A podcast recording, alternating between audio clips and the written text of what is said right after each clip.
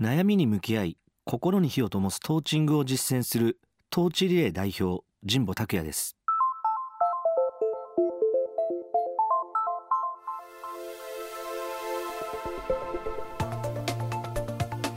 日々人々が抱える悩みに向き合っているトーチリレー代表神保拓也さん。同時多発的な現代人の悩みは悩みの根源が分かりにくくなり複雑なものになっている。そう実感しているといいます。そんな神保さん自身も日々実践している方法は社会問題の解決をも見据えています。未来授業4時間目。テーマは現代社会の問題を解決するトーチングの意義。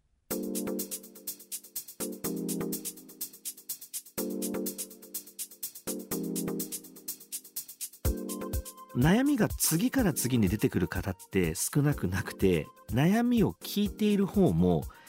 何がその人の悩みなのかが分からなくなることって多いんですね。でそんな時におすすめしている方法が悩みマッピングという方法で悩みをとにかく全部吐き出してもらって悩みの全体像を一緒に作るということをやらせていただいてます。で僕自身も悩むことがとっても多くてですねそういう時は自分の悩みを全部紙に書き出して悩みの全体像を作るようにしていますで悩みの全体像がないと今自分が何に悩んでいるのかどの悩みとどの悩みがつながっているのかこういったことがやはり分からなくなってしまうのでこの悩みマッピングという作業非常に重要だと思ってます。で、ま、私あのかなりあの気持ち悪いあの習慣を持っておりまして、えー、悩みが生まれた時はもうすぐに書き出せるようにスマートフォンのメモ機能とかをノート代わりにあの使っていて電車とか車えー、文字が書けない時は音声入力なども使ってとにかく、えー、モバイルフォンに自分の悩みを吐き出すようにあのしています。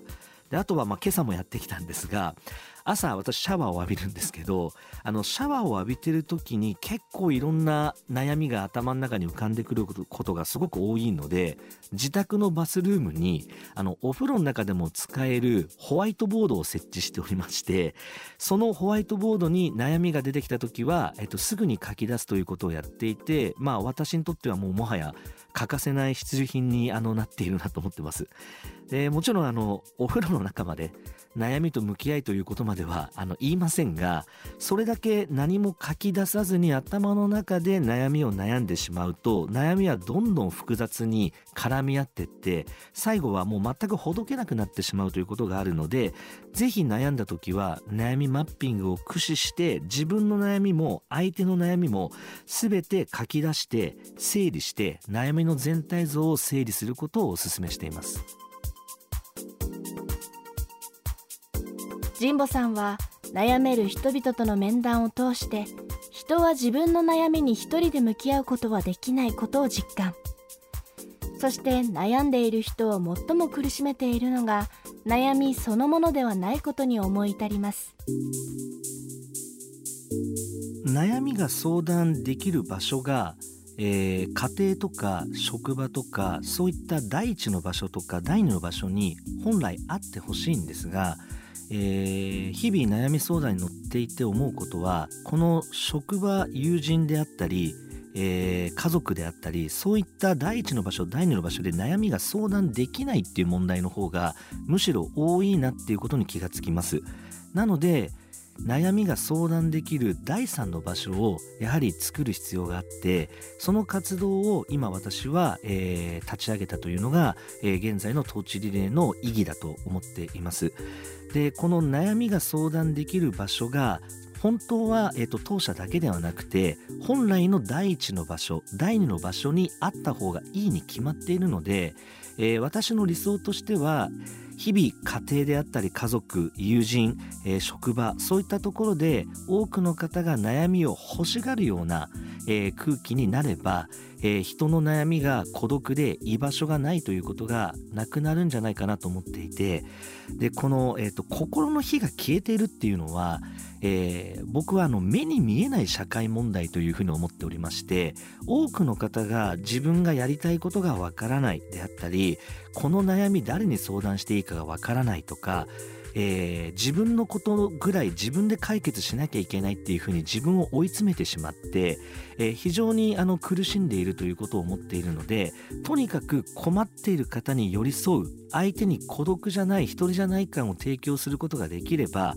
人の悩みに向き合うのは人のためならずだと思っていいと思ってるんですね。